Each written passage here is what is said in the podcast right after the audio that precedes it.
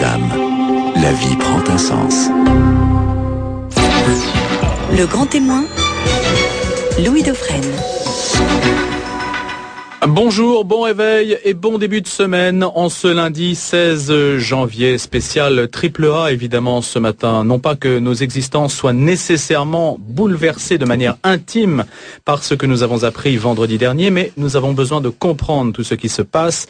Alors naturellement, nous allons apporter notre contribution à cet événement à travers deux regards qui vont échanger ce matin. Celui de Christian Saint-Etienne, titulaire de la chaire d'économie industrielle au Conservatoire national des arts et métiers, le CNAM, membre du Conseil d'analyse économique et qui va publier dans quelques jours L'incohérence française aux éditions Grasset et qui avait publié par le passé La fin de l'euro, d'ailleurs réédité aux éditions Bourrin qui avait fait grand bruit. Bonjour Christian Saint-Etienne. Bonjour. Merci d'être avec nous ce matin en direct. Également avec nous ce matin François Asselineau, inspecteur général des finances, président de l'Union populaire et républicaine qui est candidat donc à la présidence de la République, ancien délégué général à l'intelligence économique qui a donc un positionnement un peu différent puisqu'il est engagé dans le combat politique politique. Ce connaît pas euh, Christian Saint-Etienne. Bonjour François Asselineau.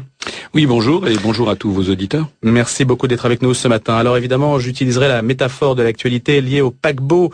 Le paquebot qui a fait naufrage au large de la Toscane. Le paquebot France est-il en train lui-même de faire naufrage, tiré vers les abysses par le poids de sa dette? Que peut le capitaine? Sauf qui peut, et précisément qui peut se sauver, autrement dit ne pas subir. Où sont les bouées de sauvetage? On arrête là pour la métaphore maritime. Je commencerai peut-être avec vous, Christian Saint-Etienne. La perte du triple A, donc AA+, c'est le cran juste en dessous. Qu'est-ce que ça veut dire précisément? Est-ce qu'on peut expliquer, rendre intelligible cette notation? Alors en fait, les notations qui concernent les États, les entreprises et les banques, c'est-à-dire tous ceux qui émettent de la monnaie enfin, et de, la dette sur les marchés financiers, cette euh, notation est euh, accordée par euh, trois agences au plan mondial et elle vise à estimer la capacité des entités qui sont notées à rembourser leurs dettes. Donc c'est une notation sur la solidité financière des institutions concernées. Et donc la France, qui dispose d'une note depuis le milieu des années 70, puisqu'avant on n'avait pas besoin d'être euh, coté puisqu'on empruntait très peu à l'étranger. Donc la France euh, se retrouve aujourd'hui légèrement dégradée, ce qui n'est pas une surprise sur le plan financier. Et je dirais d'ailleurs, comme vous l'avez dit vous-même, ce n'est pas une catastrophe sur le plan financier. En revanche, je pense que c'est une gifle sur le plan politique. Donc c'est surtout ça qu'il faut euh, clairement dire. Effectivement, il y a, il y a 21 crans, donc euh, c'est pas totalement faux euh, pour une fois dans la communication du gouvernement de dire qu'en termes de notes, on est passé de 20 à 19, donc c'est pas la fin du monde. Seule l'Allemagne, la Finlande et aujourd'hui un autre pays, je crois, le Luxembourg, conserve son triple A, mais l'Autriche l'a perdu. Voilà. Mais en revanche, c'est une indication très claire de ce que le modèle économique de la France est mauvais. Alors c'est ce que je défends effectivement dans l'incohérence française qui sort cette semaine. Qu'est-ce que je dis simplement C'est que, et, d'ailleurs c'est au cœur des, problèmes de la zone euro elle-même. Hein, qu'est-ce qui se passe euh, Si vous voulez, vers 97-98, euh, pour des raisons totalement différentes, et juste avant la mise en place de l'euro en 99, la France et avec elle un certain nombre de pays du Sud, l'Espagne et l'Italie d'un côté, et l'Allemagne et avec elle l'Autriche et les Pays-Bas de l'autre ont fait un choix différent. Hein. L'Allemagne, alors il faut se souvenir que au milieu des années 90, en 95-96, c'était l'Allemagne qui avait un déficit extérieur et la France avait un excédent. Et c'est à ce moment-là que nous avons choisi de mettre en place un modèle de consommation tiré par une dépense publique à crédit. Donc euh, ça a été les 35 heures, mais ça a été tout un ensemble de mesures qui ont été continuellement aggravées au cours des années 2000, de telle sorte qu'à l'époque, euh, nous avions un excédent de nos comptes extérieurs. Nous sommes aujourd'hui avec un énorme déficit, et de ce point de vue-là, le déficit extérieur est beaucoup plus inquiétant que le déficit euh, interne, hein, le déficit public, parce que quand vous avez un déficit extérieur, ça veut dire que globalement, la nation consomme davantage qu'elle ne produit. Donc c'est en fait surtout cela que sanctionne la la perte du triple A, c'est ce mauvais modèle de développement économique. À l'inverse, l'Allemagne a choisi un modèle industriel exportateur qui produit de gros excédents extérieurs, et c'est pour cela qu'elle a gardé son triple A. Et donc, il ne s'agit pas aujourd'hui, si on veut mettre fin. Alors, c'est et je termine par là, c'est pas seulement la perte du triple A qui est inquiétante, c'est que c'est ça indique une pente, puisque non seulement on est dégradé d'un cran, mais euh, avec implication négative. Donc, ça peut être deux crans, trois crans, quatre crans, si on continue indéfiniment. L'Italie en a perdu sept ou huit, donc on peut descendre comme l'Italie toutes les marches. Et donc la question, c'est pas seulement est-ce qu'on est prêt à prendre une petite mesure euh, complémentaire pour rassurer les marchés, c'est est-ce qu'on est prêt à changer de modèle économique, c'est-à-dire passer à un modèle davantage fondé sur l'entrepreneur, sur le développement de l'économie, sur la création de richesses. Que sur la dépense publique. Que sur un, un modèle de dépense publique qui plus est à crédit. François Asselineau, alors le triple A, on est dans une première interprétation. Christian Saint-Etienne nous l'a bien dit, divergence entre le modèle allemand et le modèle français. Comment voyez-vous les choses? Comment interpréter cette note délivrée par une agence américaine? Et on sait toute la méfiance que vous nourrissez à l'endroit des États-Unis. Eh, écoutez, euh, d'abord, euh, d'abord, euh, d'abord, merci de donner la parole à quelqu'un qui pense autrement. Deuxièmement, je me mets à la place de l'auditeur qui n'est pas forcément très, qui ne connaît pas forcément très bien les questions économiques et financières et je me pose une question toute bête. Mais enfin, il y a encore dix ans, personne ne parlait de ces trucs-là. C'est quoi ce tripelet dont on nous parle, dont on nous bassine, excusez-moi, tous les jours? Lorsque M. Mitterrand a été élu en 81, personne n'a parlé de tripelet. Qu'est-ce que ça veut dire On dit triple A hein, pour qu'il n'y ait pas de confusion. Oui, triple A. Bon, euh, je voyais une déclaration hier ahurissante de Monsieur François Fillon, Premier ministre, qui dit il faudrait Henri Canan, qui dit qu'il faudrait que Monsieur Hollande soumette son programme à Standard Poor's pour voir ce qu'ils en penseraient. J'ai vu que Standard Poor's euh, avait envisagé de dégrader la note, parce qu'il note pas seulement les États, il note également les entreprises, de dégrader la note d'Areva si d'aventure on se mettait à mettre un, terme au programme électronucléaire français. Mais enfin, bien, bien bientôt, Standard Poor's et Moody's vont nous expliquer pour qui il faut qu'on vote et quel doit être notre programme politique. On en est là. Donc Moody's, c'est l'autre grande agence avec Oui, il y a Standard Poor's, il y a Moody's, Fitch qui est, qui est français, et puis il y a aussi une, une agence chinoise. Alors, ce que je voudrais rappeler, c'est que d'abord, derrière ces noms, il y a des gens et il y a des intérêts. Standard Poor's, c'est une entreprise qui s'appelle McGraw-Hill, et c'est un monsieur McGraw qui est derrière tout ça. Et Moody's, le principal actionnaire de Moody's... il nous veut du mal, Monsieur McGraw? Mais ce sont... Attendez, laissez-moi terminer. Le, le, principal actionnaire de Moody's, c'est Monsieur Warren Buffett, qui est la troisième fortune mondiale selon Forbes, et qui a 13% du capital, et les autres, il n'y a aucun autre actionnaire qui a, qui, a, qui a atteint les 5%. Ça veut donc dire que nous avons affaire derrière à des intérêts très très très ciblés qui sont là à dire ce qu'il faut faire et ce qu'il ne faut pas faire. Donc la première question que devraient se poser les Français, c'est comment sommes-nous arrivés là que l'ensemble des pays européens, des pays du monde, soient désormais la corde au cou devant une camarilla, faut dire les choses telles qu'elles sont, d'une toute, petite oligarchie financière. Donc ceci vient d'un simple fait, c'est la déréglementation généralisée des mouvements de capitaux. C'est-à-dire que dans la mesure, d'ailleurs Christian Saint-Étienne l'a tout à fait rappelé justement, au début des années 70, et même encore au début des années 80, la France n'était pas comme ça, n'était pas assujettie. Quand je dis la France, c'est-à-dire le peuple français, n'était pas n'était pas redevable de ce que pensait M. Warren Buffett de sa gestion. Donc la toute première des choses à faire, c'est de se poser la question sur un bilan et le bien fondé de la déréglementation généralisée des mouvements de capitaux. Qui Donc pourquoi sommes-nous redevables auprès d'agences de notation que personne ne connaît? En tout cas, on ne connaît pas qui est derrière. parce que et donc ça, pose derrière, ça pose derrière la question du financement de l'économie et ça pose derrière donc notamment des articles essentiels des traités européens, l'article 63 du traité sur le fonctionnement de l'Union européenne qui prévoit la libre circulation des mouvements de capitaux, qui organise d'ailleurs les délocalisations, l'article 123 du traité sur le fonctionnement de l'Union européenne qui interdit la monétarisation du déficit public. Tout ceci sont des contraintes qui nous ont été imposées par la construction européenne au niveau européen et qui nous mènent directement dans le mur. Alors, est-ce que Christian Saint-Etienne, je pose la question à Christian Saint-Etienne, est-ce que sur l'idée que nous sommes L'accord de coût, c'est déjà évidemment un parti pris, mais est-ce que nous sommes liés de manière structurelle à cette déréglementation qui nous oblige en quelque sorte à rendre des comptes à des agences de notation que personne ne connaissait, semble-t-il, il y a dix ans? Oui, je pense qu'il personne, personne parmi le plus grand nombre. Oui, je pense qu'il ne faut pas confondre l'effet et la cause. Il y a bien tous ces éléments de déréglementation et effectivement, je ne suis pas naïf non plus et donc, ils sont des choix politiques, ce sont des articles. Hein. Et comme Monsieur Solino, effectivement, je sais très bien que les agences américaines euh, poursuivent des intérêts stratégiques américains, mais indépendamment de ça, ce qui nous a mis la, la corde au cou, c'est notre endettement, c'est notre modèle, c'est le fait que nous ayons des déficits à répétition depuis 30 ans, c'est le fait scandaleux que la sécurité sociale est un déficit euh, récurrent, en sorte que quand on va chez le médecin aujourd'hui, le paiement de la consultation est renvoyé aux générations futures. Ça fait longtemps que si on n'est pas capable de faire une réforme du système de santé, il fallait faire un point de CSG pour éliminer le déficit. Mais aux États-Unis, on, on se casse un ongle, on paye 5000 dollars dans une clinique pourrie. Oui, Ça, vous êtes d'accord avec ce système-là j'ai pas, Non. dit, du- j'ai pas du tout dit ça. J'ai pas dit que contre le système de santé. J'ai dit qu'il ne pouvait pas être en déficit. Donc le système de santé doit être réglé de telle sorte qu'il n'y ait pas de déficit. On ne peut pas renvoyer aux générations futures les euh, consultations d'aujourd'hui. C'est quand même hallucinant que le petit-fils rembourse euh, la visite médicale de la grand-mère aujourd'hui. Ça n'a pas de sens, ça n'existe pas. Si on fait des déficits euh, aujourd'hui, ça doit financer des investissements, ça ne doit pas financer de la consommation. Et donc la France a des niveaux de déficit insupportables depuis très longtemps. Il faut rappeler que nous avons. Elle aurait dû être dégradée plus tôt, Elle aurait pu être parce que ça fait une dégradée. quarantaine d'années que nous sommes en Alors elle aurait pu être dégradée plus tôt. Euh, en fait, il faut savoir que la France euh, est d'une certaine façon, si vous voulez, euh, il faut traiter avec beaucoup de précaution la décision de cette agence euh, financière parce que il faut rappeler que d'un côté, la France a un mauvais modèle de développement économique depuis une quinzaine d'années, mais on peut revenir sur un bon. hein. nous sommes, il n'y a rien de définitif.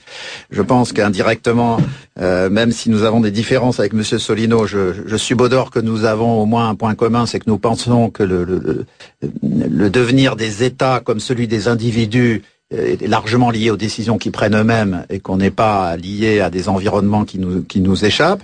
Donc, mais néanmoins, c'est nous qui avons choisi ce modèle de développement à crédit qui est stupide, quelles que soient les circonstances, et c'est lui qui nous met dans la position d'être noté par des agences de notation. Donc il y a une sanction par le principe de Si- réalité. voilà, exactement. Si nous avions, si nous avions un excédent public ou si nous avions un excédent extérieur, il n'y aurait jamais eu de dégradation. Mais la, Alors- la façon, juste sur ce point, la- la- la- c'est la façon dont on va réagir à ce triple A qui est importante. Je ne voudrais pas que ça se transforme en procès des agences de rating, même si euh, il y a beaucoup de précautions à prendre vis-à-vis d'elles. Donc rating, notation, hein, Voilà, je préfère d'évaluation. Je préférerais qu'on s'interroge sur le choix du modèle économique qui est le nôtre et est-ce que la solution c'est par exemple comme le proposent certains candidats à la présidentielle de dépenser encore davantage euh, ou est-ce que c'est le moment de, remettre en place un système de production efficace? Alors là, il y a un choix politique. On va peut-être aussi l'aborder, mais alors François Asselineau, je me retourne vers vous. Est-ce que vous accréditez l'idée que, quelle que soit l'identité de l'agence de notation, somme toute, elle sanctionne des dérives, un mauvais fonctionnement. Après Oui. tout, peu importe qu'elle soit américaine, belge oui, ou, oui, oui, ça vous ou savez, malgache. oui, oui, oui, ça me, ça me fait penser à, à Dante dans la Divine Comédie. Vous savez, qui écrit la Divine Comédie en 1302. Il place le, le roi très chrétien, le roi de France.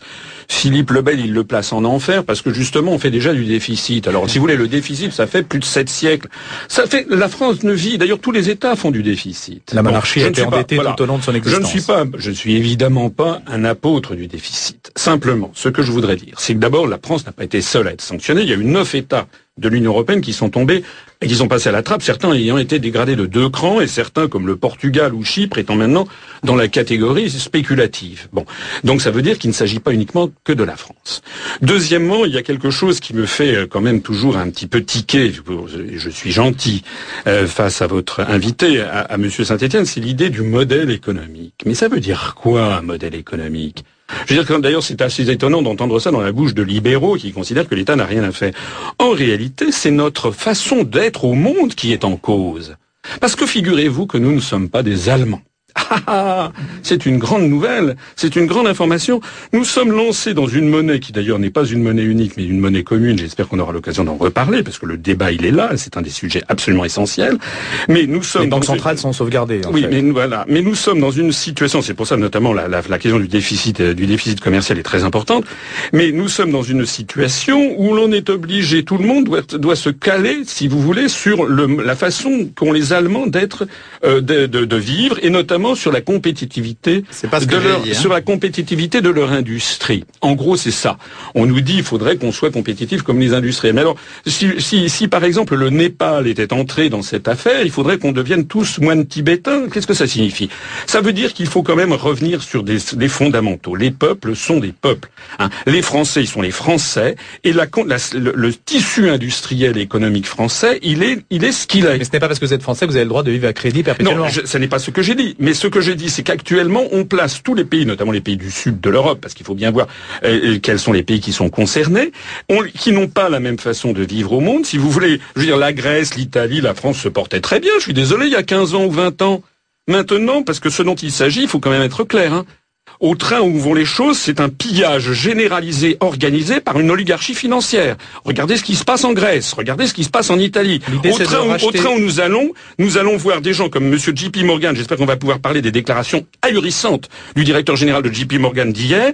Au train où nous allons, on va bientôt nous expliquer... Dites-le tout de suite. Ah bah, il nous a dit qu'il fallait renforcer les mesures d'austérité. Je signale d'ailleurs, moi j'étais directeur de cabinet d'un ministre en 1995. C'était quand même, donc il y a 17 ans, c'était le plan Juppé, c'était déjà moins 8% sur tous les budgets de l'État. Ça fait quand même 17 ans qu'en France, on fait des mesures... à l'époque? Non, c'était Madame de Panafieux. Euh, c'est 17 ans qu'on fait euh, qu'on fait des, des, des mesures d'austérité. De, Moi, ce que j'aimerais, c'est que les gens m'expliquent comment se fait-il que depuis 17 ans, on taille dans les dépenses publiques, et que plus on taille dans les dépenses publiques, et plus, le, et plus notre endettement s'accroît. Ça veut quand même bien dire qu'il y a des phénomènes sous-jacents qui sont interdits, de, dont, dont il est interdit de parler à l'antenne. L'idée, c'est de racheter à bas prix euh, la Grèce, les pays. Ben, c'est ce qui se passe. Les pays, alors l'Italie, la France. On va, on va nous expliquer. Mais attendez, euh, Louis, euh, je prends un témoin à vos auditeurs. On va nous expliquer dans six mois, dans deux ans, qu'il va falloir vendre le château de Versailles à J.P. Morgan. Christian Saint-Etienne. Oui, je pense qu'il faut, il y a plusieurs plans. C'est brutal, c'est direct, mais oui, il y a plusieurs plans, mais il ne faut pas les confondre. Donc, il y a des problèmes d'organisation de, de la construction européenne il y a des, des, points effectivement euh, liés au fait que si dans le cadre actuel on continue, euh, on, aura des problèmes de perte de souveraineté. Mais il ne faut pas confondre ça avec le fait qu'il y a des choix qui ont été faits par la France. Alors vous disiez que qu'on fait des plans d'ajustement depuis 17 ans, mais en réalité le déficit il vient très largement de de l'évolution de la protection sociale. Nous avons des collectivités locales aussi et des collectivités locales, c'est-à-dire que dans les cinq dernières années, chaque fois que l'État a supprimé 20 000 emplois, la même année, euh, les collectivités locales ont créé 30 000, de telle sorte que le nombre de, fonctionnaires a continué d'augmenter. Et, surtout, euh, nous avons eu, pour payer ce, ce, système de protection sociale et pas suffisamment puisqu'il est encore en déficit, nous avons eu une montée des charges sur les entreprises qui conduit à ce que le taux de profit de nos entreprises, et notamment nos entreprises moyennes en France, est moitié moindre que celui de l'Allemagne.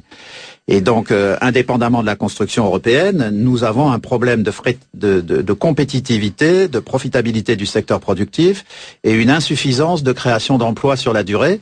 Il nous manque aujourd'hui 3 4 millions d'emplois productifs sur notre territoire. Ça ne peut passer que par le développement des PME.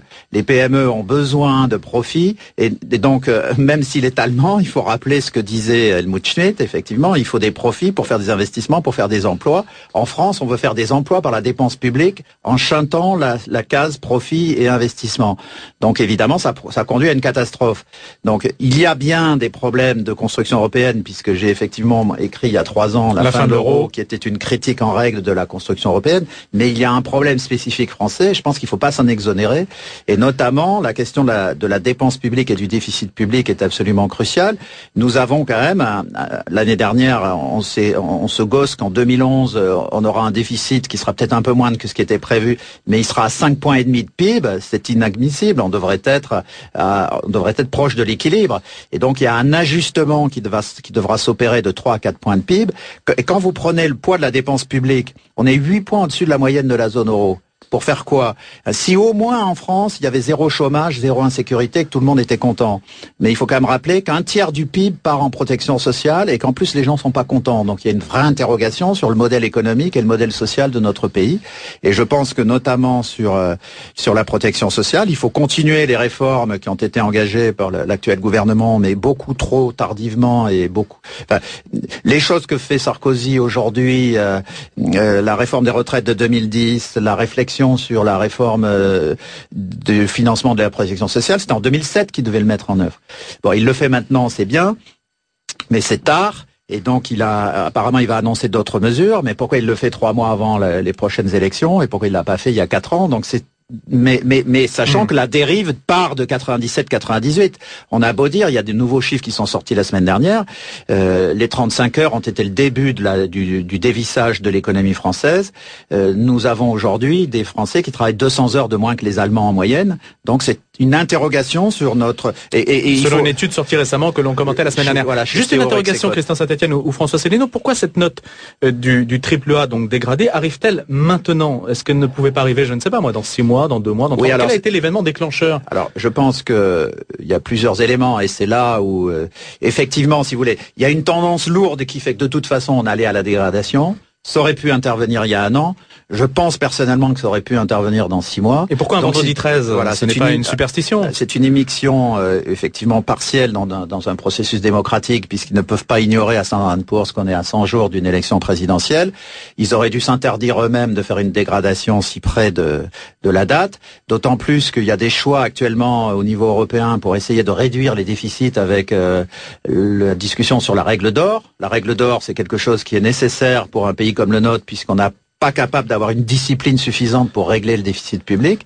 Et donc, euh, euh l'immixion actuelle de, de Standard Poor's dans, dans, dans l'élection présidentielle est effectivement gênante. Ils pouvaient parfaitement attendre six mois.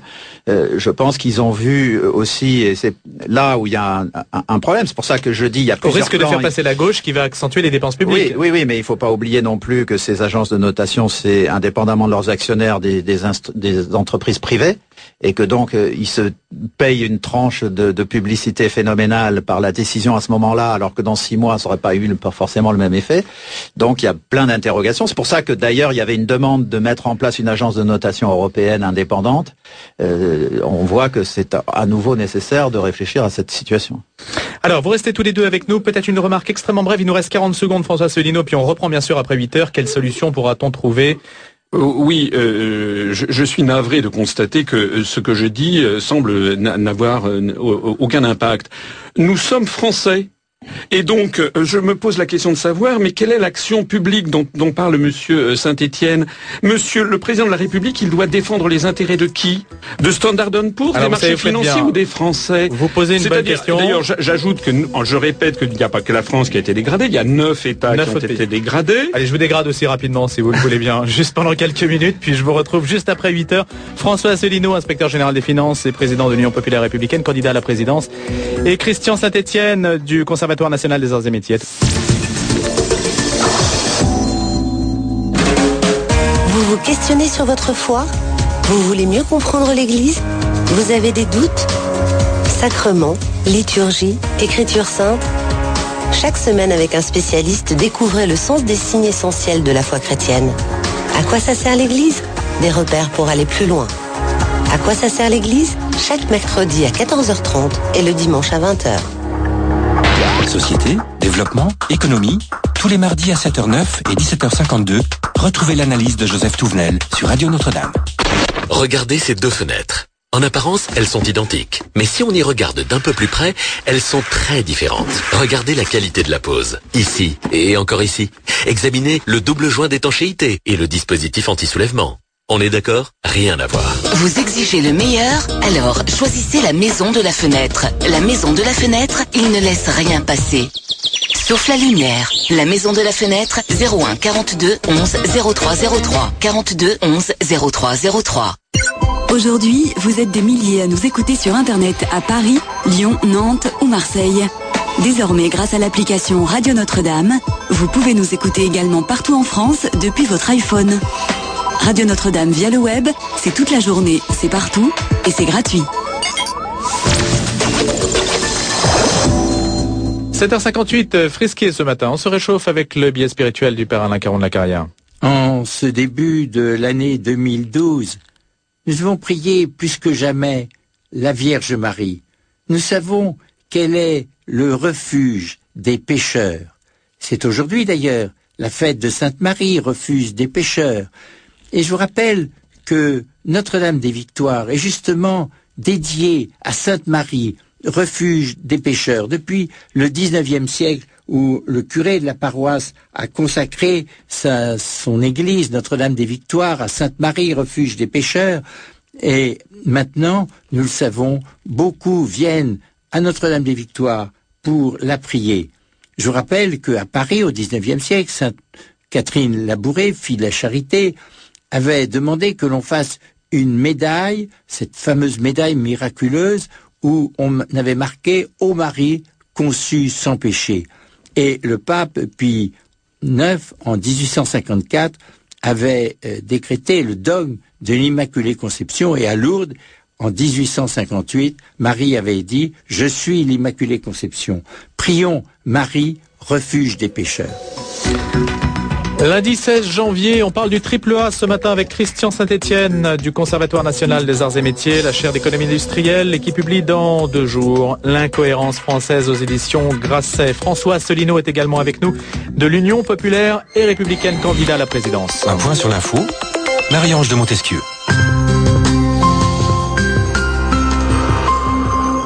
Bonjour, les migrants ne sont pas des numéros mais des hommes, des femmes et des enfants qui cherchent à trouver un endroit où vivre en paix, c'est ce qu'a rappelé Benoît XVI hier après la prière de l'Angélus à l'occasion de la journée mondiale du migrant et du réfugié, soulignant que des millions de personnes sont touchées par le phénomène des migrations. Le Saint-Père a affirmé que les migrants ne sont pas seulement les destinataires mais aussi les acteurs de l'annonce de l'évangile dans le monde. Il invite les catholiques à être des porteurs infatigables de la bonne nouvelle auprès de leurs frères et sœurs réfugiés et migrants. Le pape qui a reçu samedi pour la première fois au Vatican le nouveau président du Conseil des ministres italien, Mario Monti.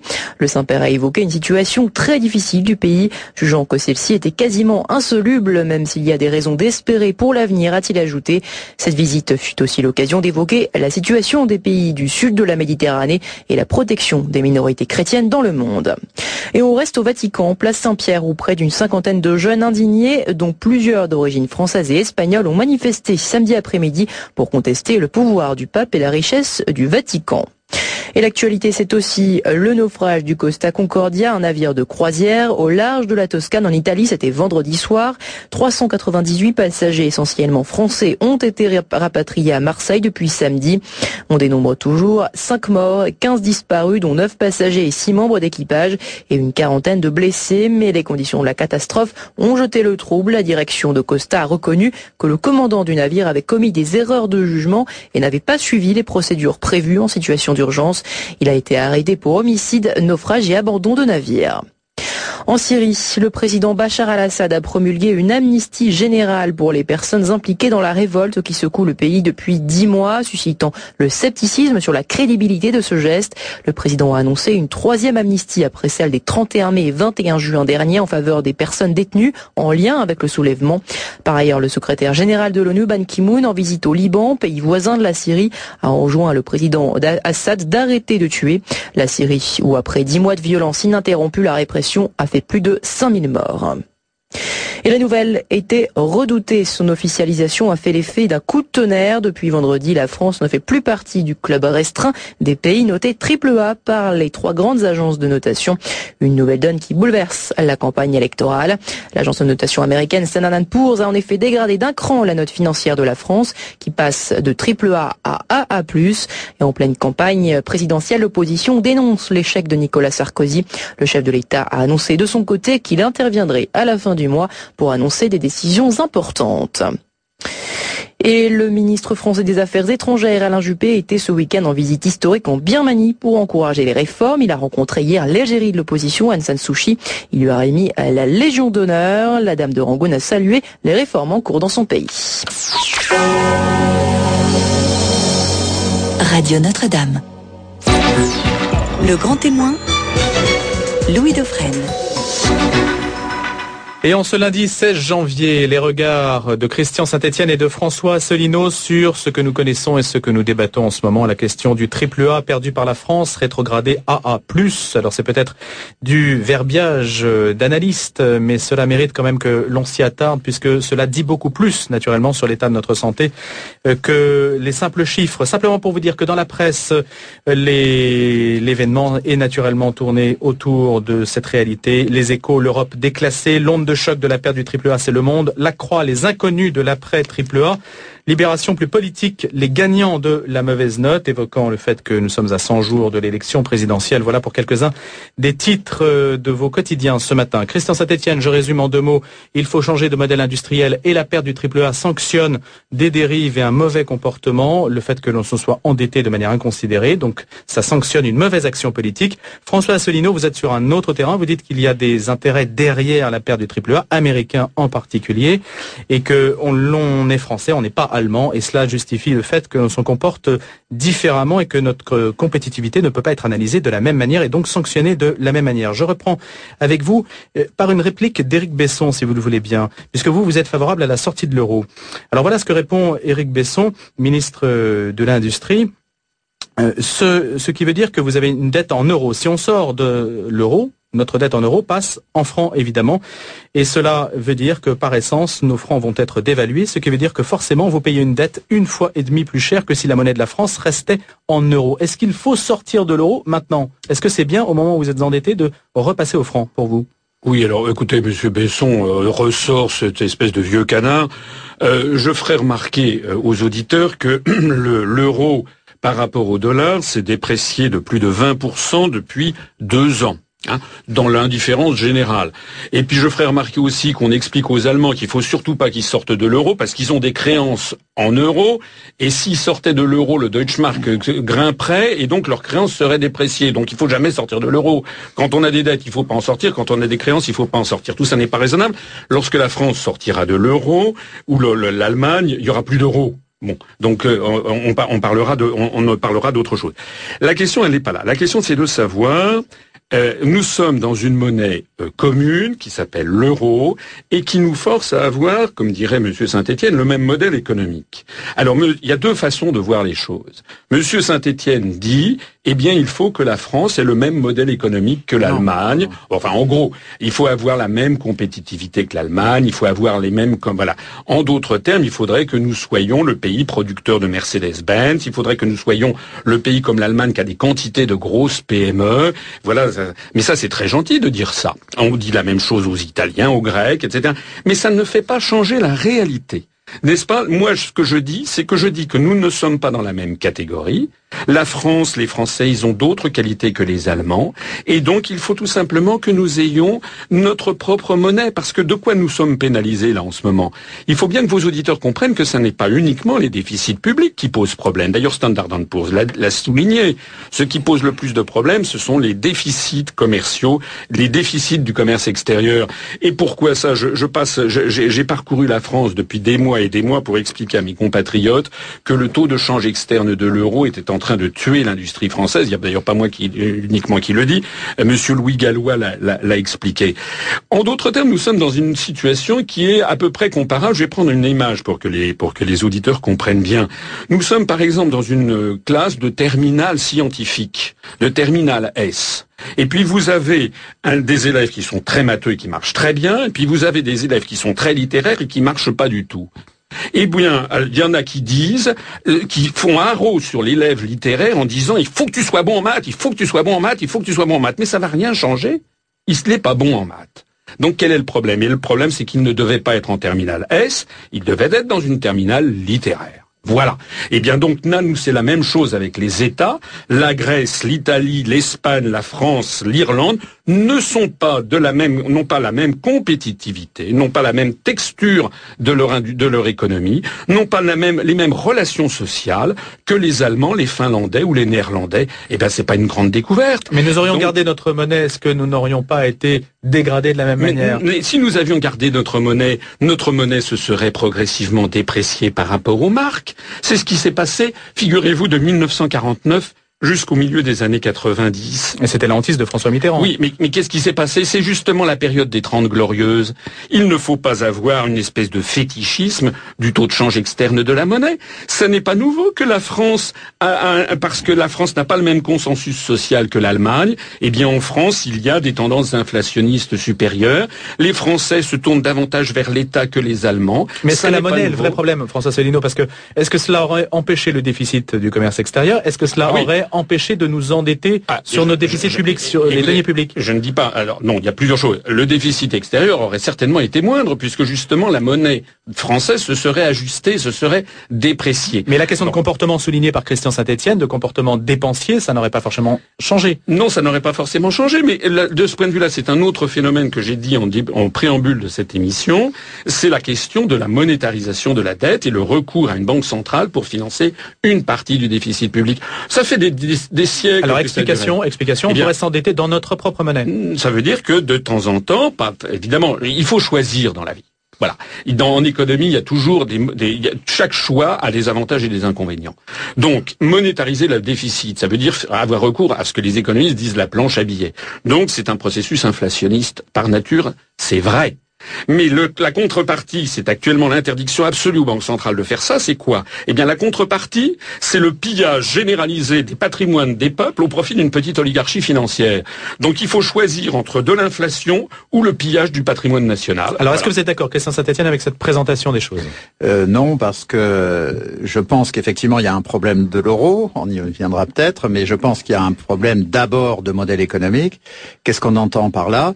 La, la- la France a adopté un, comportement et un modèle qui sont pas seulement français, parce que ce n'était pas la tradition historique de la France d'avoir des déficits publics. Au 19e siècle, nous avions des comptes équilibrés. On a oublié qu'à l'époque, jusqu'en 1914, le franc, pendant un siècle, a été la référence mondiale. Euh, à l'époque, beaucoup de monnaies ont été simplement définies par rapport au franc. Et donc, euh, c'est à partir de la Première Guerre mondiale qu'on a recouru à la facilité du déficit et surtout après, après la Deuxième Guerre mondiale, mais que, par exemple, sous l'époque ga- gaulliste de, de 58 euh, et même très largement jusqu'en 81, pendant 20 ans, on n'a pas recouru au déficit public.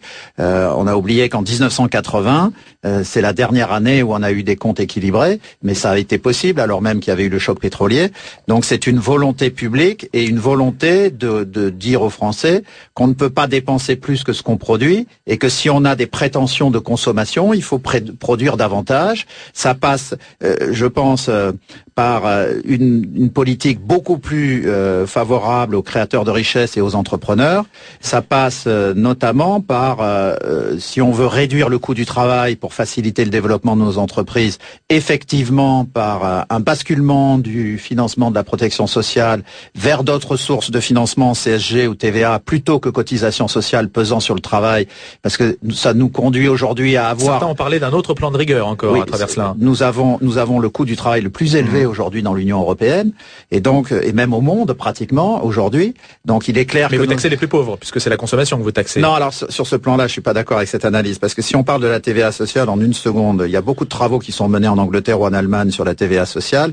Il est clair que la TVA sociale a un tout petit effet de baisse de pouvoir d'achat sur les classes populaires et on peut très bien contrer ce problème. Ça, il a été, on, on a calculé, euh, par exemple, si on faisait trois points de TVA de plus, ce que ça coûterait aux ménages de classe populaire, ça coûte 21 euros par mois. Mettons si on parle d'un coût de 200 euros par an, euh, si on, met en place la TVA sociale, ça peut parfaitement se faire avec une euh, allocation compensatrice, par exemple par l'intermédiaire de la prime pour l'emploi qui serait mensualisée et à laquelle on ajouterait 20 euros par mois, ça coûte 2 milliards d'euros par an.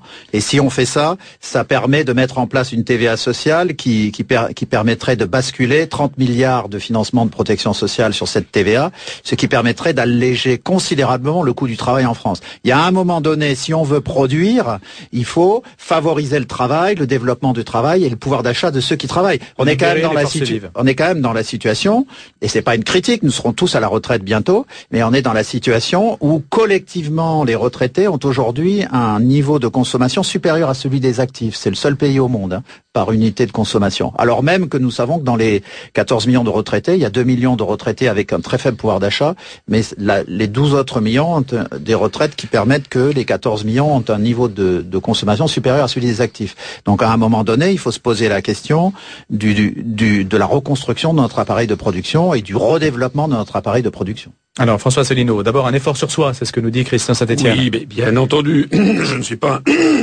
un apôtre du laxisme général. Simplement, les, les, les explications de Monsieur Saint-Étienne passe allègrement sur un problème, un autre problème. C'est concret quand même, hein? Oui, non, mais attendez, ça passe allègrement sur un autre problème dont on n'a pas parlé, qui est l'organisation générale des délocalisations, notamment par la, par la libéralisation générale des mouvements de capitaux. Je, je réinsiste sur l'article 63 du traité sur le fonctionnement de l'Union européenne, qui permet aux entreprises de se délocaliser en Chine. Donc, même si nous mettions les Français au travail 80 heures par mois, euh, par semaine, pardon, nous serions toujours tout à fait, absolument en dehors de toute compétitivité vis-à-vis des Chinois. Et ça, et ça, je le mets au défi quiconque de nous le prouver. Donc, euh, le, le processus, nous avons perdu 900 usines depuis 2009. Je ne sais pas si vous vous rendez compte.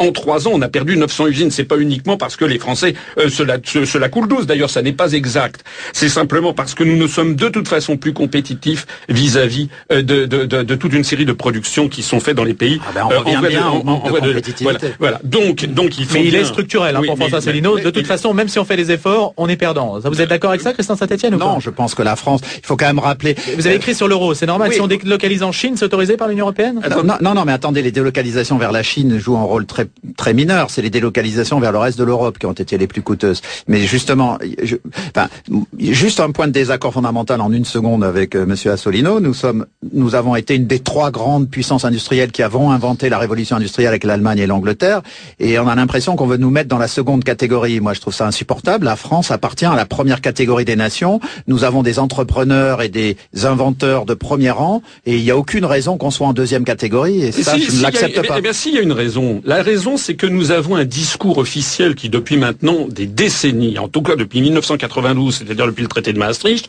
depuis 20 ans, ne cesse que de dire aux Français que la France n'est plus, ne vaut plus rien et que nous devons fusionner avec la Lettonie pour être encore quelque chose. Comme disent les Chinois, le poisson pourri par la tête. Voilà.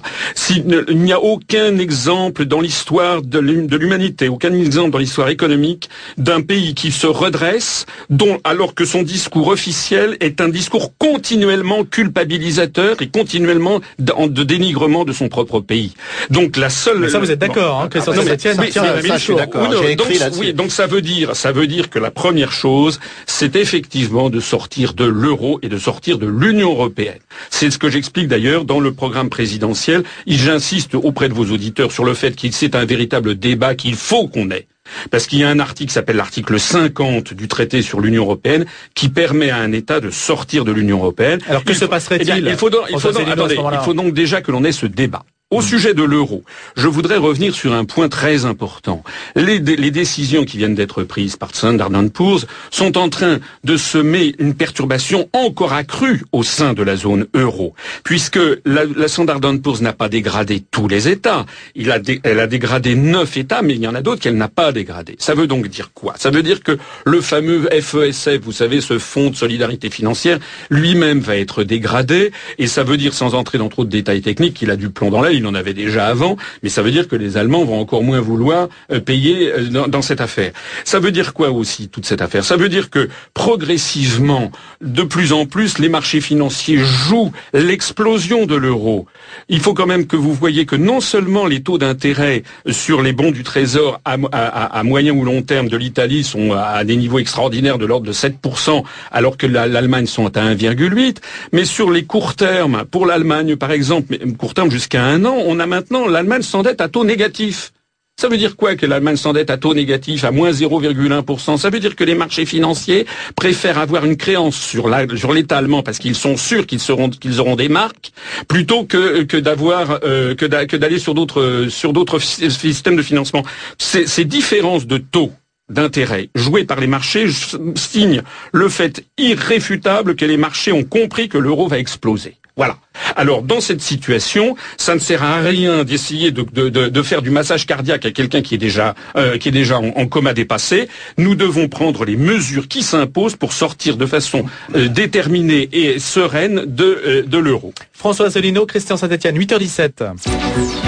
Radio Notre-Dame, le grand témoin.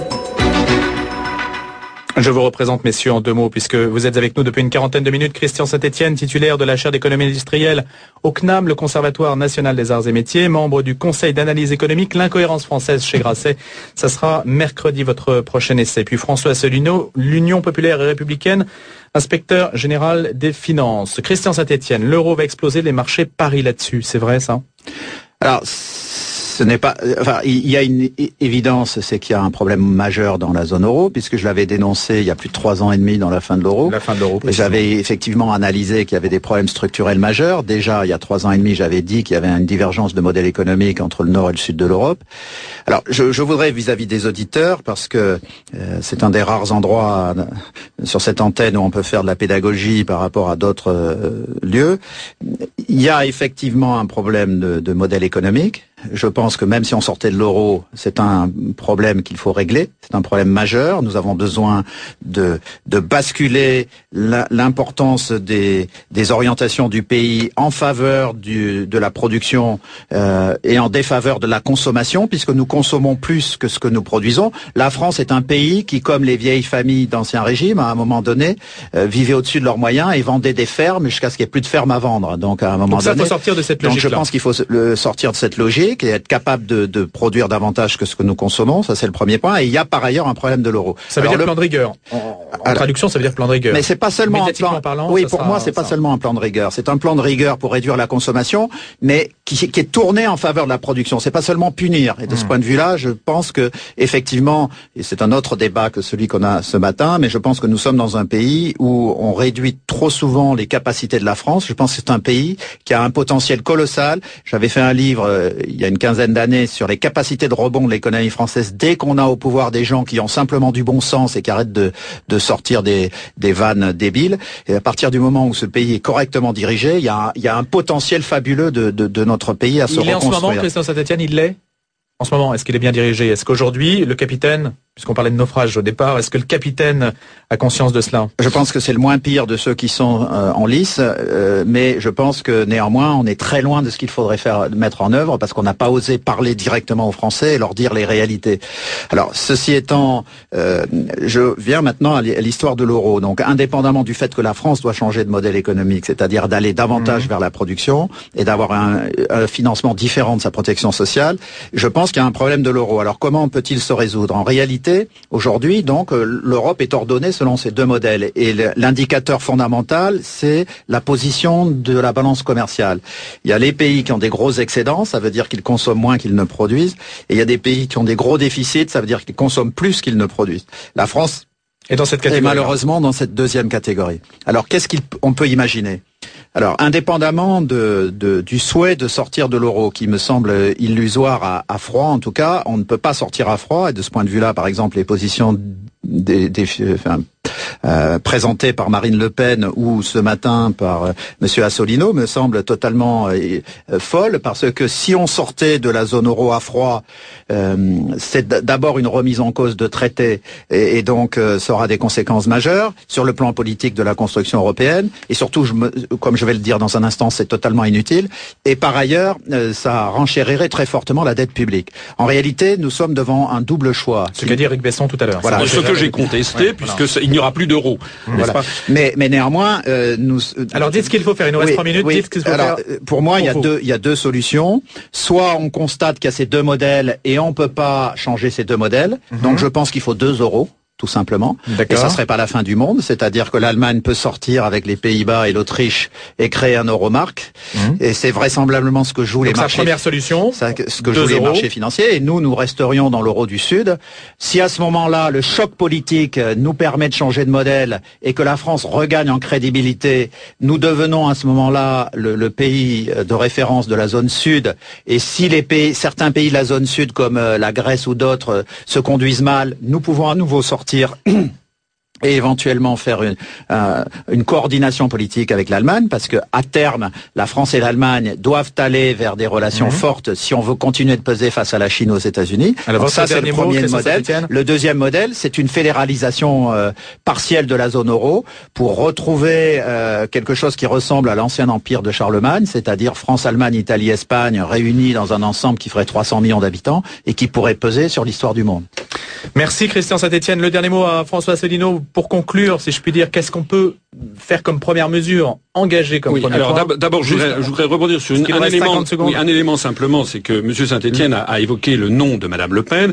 Madame Le Pen, d'abord, ne propose pas de sortir de l'Union européenne comme nous, nous le proposons. Deuxièmement, Madame Le Pen est une personne d'extrême droite qui délibérément salit tout ce qu'elle touche, puisque elle mélange la sortie de l'euro, qui de toute façon va arriver, avec des questions qui n'ont rien à voir, par exemple, sur les questions d'immigration ou ce genre de choses. C'est fait pour. Pourquoi Madame Le Pen passe-t-elle dans tous les médias et moi pas dans votre les dernier médias mot, oui. oui c'est parce que justement il s'agit de salir cette idée. Donc nous, nous avons une autre, poli une autre, une autre, une autre politique qui consiste à sortir de l'Union européenne et de l'euro, ce qui n'a rien d'extrême droite, c'est simplement du réalisme. Ça sera votre dernier mot. Merci beaucoup François Célineau, Christian Saint-Etienne d'avoir été avec nous en direct ce matin et bonne journée à tous les deux. Le débat n'est pas fini, on l'a bien vu.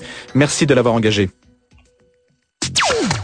Retrouvez le podcast de cette émission sur le www.radionotre-dame.com. Radio Notre-Dame, Marie-Ange de Montesquieu. Et à 9h, on part en Tunisie, un an après la révolution de Jasmin et le départ précipité de Ben Ali le 14 janvier 2011. Eh bien, où va la Tunisie? C'est une question que vous pose ce matin Sabine de Rosière. Elle en parle à partir de 9h. Un téléphone, bien sûr, pour réagir et intervenir tout au long de cette émission. 01 56 deux fois, 44 deux fois. Et puis à 8h47, nous serons en ligne avec un nouveau blogueur, Pierre Baptiste, qui nous parlera des élections présidentielles, la scène médiatique euh, par les propositions euh, plus médiatiques, les invectives plus que par le vrai débat politique. On en parle à partir de 9h moins le quart, 8h, presque 8h25 sur Radio Notre-Dame.